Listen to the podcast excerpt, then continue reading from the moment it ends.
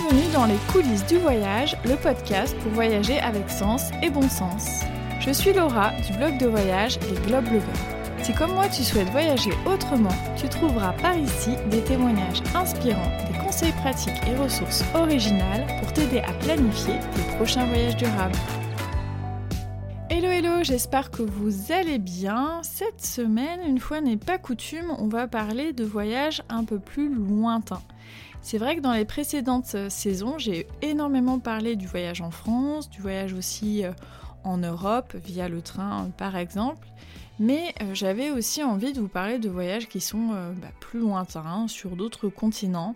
Mais comme beaucoup d'entre vous, je suis aussi très concernée par la crise climatique, par les enjeux environnementaux. Donc je me pose aussi la question de comment on peut concilier encore voyage lointain et impératif écologique. Forcément, la question de l'avion se pose et ça complexifie énormément la donne. C'est pourquoi cette semaine j'avais envie de partager avec vous quatre manières de voyager qui peuvent plus ou moins concilier des voyages lointains et cet euh, impératif écologique. Je rentrerai pas forcément dans les détails pour chacune de ces euh, idées-là, puisque en fait certaines d'entre elles vont faire l'objet d'un épisode à part entière où j'inviterai une personne qui viendra partager euh, son expérience.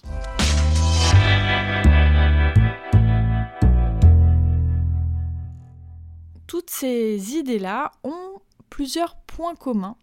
La première, c'est la nécessité d'avoir du temps. Forcément, si on ne veut pas prendre l'avion, si on veut éviter au maximum l'avion et qu'on veut aller à l'autre bout du monde, ça va demander forcément du temps. Voilà, c'est mathématique, c'est juste un principe de réalité. Donc, euh, il va falloir aller chercher euh, ce temps-là. Alors ce temps-là, on peut le trouver euh, soit pendant des périodes charnières, c'est-à-dire bah, à la fin de ses études, on s'octroie, on se permet euh, par exemple une année euh, de césure, mais ce temps peut aussi se trouver quand on est déjà dans une vie active. Je pense notamment quand on fait euh, la demande d'un congé sabbatique ou d'un congé sans solde qui nous permet de partir du coup plus longtemps que les simples 5 semaines de vacances qu'on a le droit chaque année quand on est salarié. Personnellement, j'ai déjà pris deux fois dans ma vie euh, des, périodes de pause euh, comme celle-là. La première fois, j'avais demandé un congé sabbatique à mon employeur pour partir euh, dix mois en voyage. Et la deuxième, c'était plus une période charnière cette fois-ci, puisqu'en fait, j'avais quitté mon emploi et j'allais démarrer une activité en indépendant. Et donc j'ai profité de ce moment de transition pour partir cette fois-ci six mois en voyage. D'ailleurs, si la question du congé sabbatique, du congé sans solde vous intéresse, n'hésitez pas à me le dire parce que j'ai pas mal d'infos euh, là-dessus. Je sais qu'il y a aussi énormément de préjugés, on connaît mal les droits qu'on a euh, en la matière, donc euh, ça pourrait faire l'objet tout à fait d'un épisode à venir dans la saison. Le deuxième point commun, qui dit temps, dit argent. Forcément, des voyages plus longs nécessite forcément un financement plus important. Alors là encore, il peut y avoir plein d'astuces. On peut bien sûr économiser sur la durée. Moi personnellement, c'est ce que j'ai fait pour mes deux longs voyages.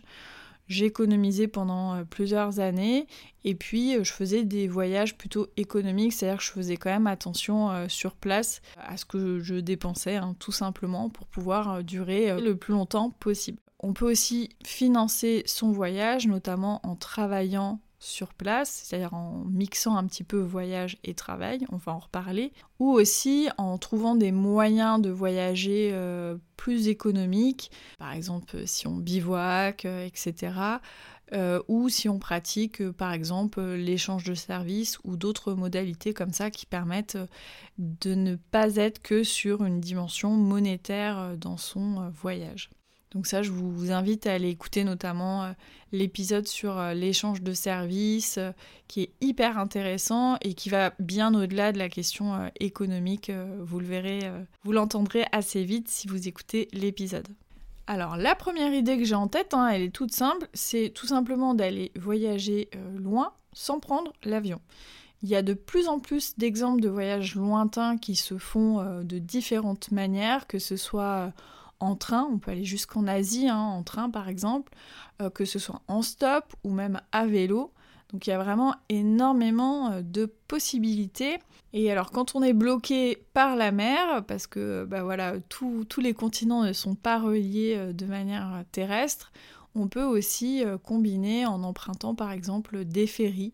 Donc on peut par exemple rejoindre le continent africain via la Tunisie avec un ferry depuis l'Italie, on ne le sait pas forcément. On peut aussi rejoindre différents pays du Maghreb de cette manière-là. Et puis, alors le passage un peu euh, délicat, c'est si on veut se rendre sur le continent euh, américain, parce que là, il faut traverser l'Atlantique, donc ça devient un petit peu plus euh, compliqué.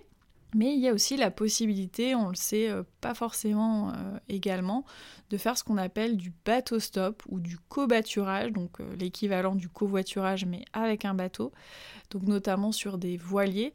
On peut aussi euh, emprunter un cargo, donc les cargos qui vont de toute manière euh, traverser l'Atlantique avec euh, des marchandises. On peut aussi bah, monter à bord et voyager de cette manière-là. Donc je vous le cache pas, c'est assez spécifique, il y a peu de gens qui le font. Mais c'est des expériences aussi qui sont intéressantes à regarder et dont je pourrais parler à l'occasion d'un épisode. Et d'ailleurs, ce sont des offres qui commencent à se développer euh, également, puisqu'il y a des traversées en voilier qui sont proposées par des sociétés. Je pense notamment à SailCoupe qui euh, propose des traversées euh, pour se rendre en Corse à partir de, la France et qui propose aussi des traversées de l'Atlantique.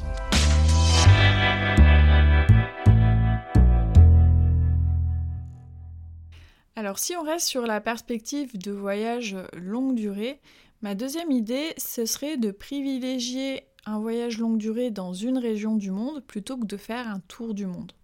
Tout simplement parce que qui dit tour du monde dit forcément plus de trajets et donc on peut être beaucoup plus tenté de les faire en avion. D'ailleurs, il y a quelques années, les tours du monde étaient vraiment euh, très plébiscité et on voyait pas mal de questions autour des billets tour du monde et on voyait qu'en fait un tour du monde ça faisait énormément de trajets euh, en avion.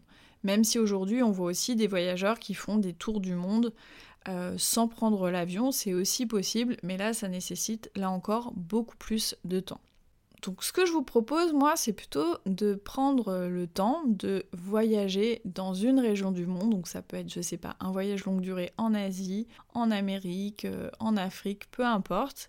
Et de vraiment explorer tous les pays euh, limitrophes euh, selon le temps que vous avez, bien entendu.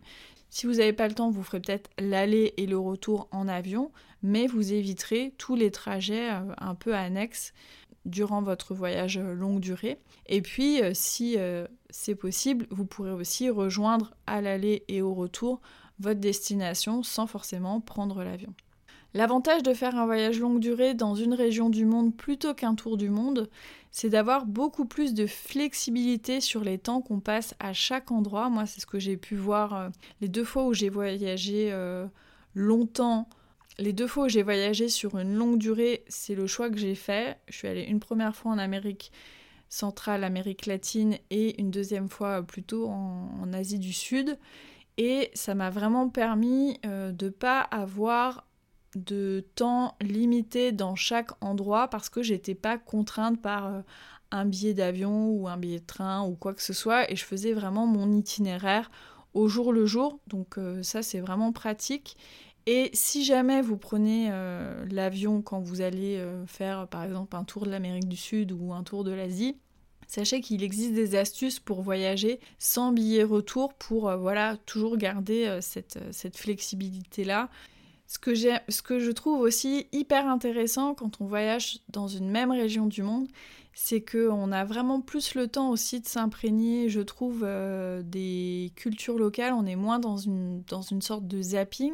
Et puis on voit aussi euh, très très bien toutes les différences culturelles qu'il peut y avoir euh, d'un pays à un autre, même s'ils sont hyper proches. Moi, ça m'a vraiment frappé durant mon voyage en Amérique du Sud notamment. par exemple, entre le Pérou et la Bolivie, bah, rien à voir. Il y a bien sûr qu'il y a des, des, choses qui se ressemblent, mais globalement, on sent qu'on est dans des pays euh, différents. Pareil, euh, si on passe euh, après au Brésil ou en Argentine. Et je trouve que c'est hyper intéressant à voir et, à vivre.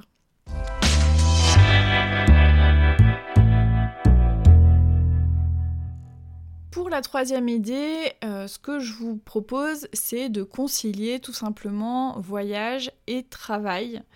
Comme ça, on est un peu moins contraint par la question du financement, puisque bah, si on travaille en même temps qu'on voyage, on a euh, des finances euh, qui arrivent régulièrement, plus ou moins en fonction de ce que vous faites. Et donc ça permet des fois de voyager un peu plus longtemps. Bien sûr, on voyagera différemment parce que ben, on a du temps dédié au travail, mais ça permet quand même de rester plus longtemps à un même endroit. Donc là, bien sûr, quand on travaille, il y a plusieurs cas de figure. Soit vous êtes à votre compte et vous avez la possibilité de travailler n'importe où sur la planète, euh, et dans ce cas-là, ben, c'est hyper pratique, hein, ce qu'on appelle notamment le digital nomadisme. Si vous avez un employeur, euh, eh ben, ça peut peut-être être intéressant de négocier du temps de, télétravail pour un projet euh, spécifique. En tout cas, d'essayer de tâter euh, le terrain. Peut-être qu'il y a des saisons un peu creuses dans votre activité où vous n'avez pas forcément besoin d'être en présentiel. Donc tout dépend bien sûr de votre activité, mais bon, si vous ne demandez pas, vous ne pourrez pas savoir.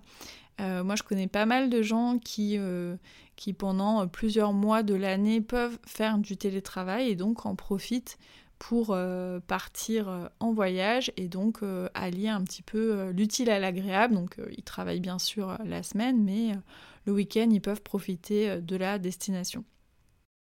Je reviens un petit peu en arrière euh, concernant les digital nomades. Souvent, on a l'impression qu'ils bougent euh, un petit peu tout le temps, mais on peut aussi voir le digital nomadisme comme une possibilité de rester longtemps au même endroit, euh, faire des rencontres, se créer une communauté, créer des synergies aussi avec d'autres digital nomades. Et pour ça, on peut opter pour le co-living.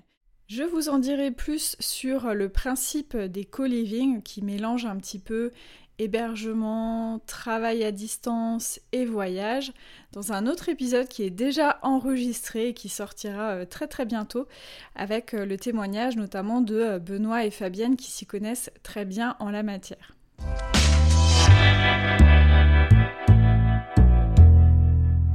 La quatrième et dernière idée, c'est l'expatriation, c'est-à-dire partir vivre et travailler plusieurs années dans un pays, une ville, quelque part ailleurs dans le monde.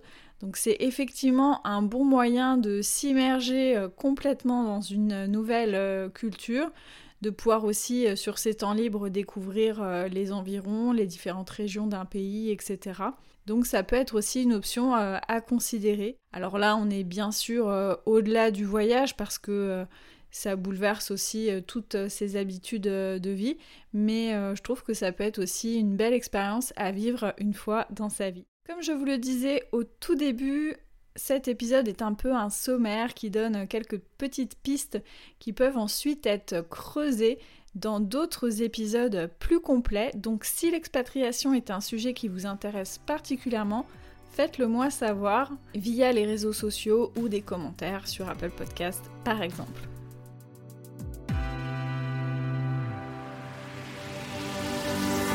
Merci énormément d'avoir écouté ce nouvel épisode des coulisses du voyage. J'espère qu'il vous a plu et vous sera utile. Comme toujours, vous trouverez toutes les ressources mentionnées dans la description de l'épisode. Si vous aimez mon podcast et souhaitez me soutenir, n'oubliez pas de vous abonner si ce n'est déjà fait et de me laisser une pluie d'étoiles et de commentaires sur toutes les plateformes qui le permettent comme Apple Podcast et Spotify. Venez aussi papoter avec moi sur mon compte Insta globblogger. C'est toujours un plaisir d'échanger avec vous. À bientôt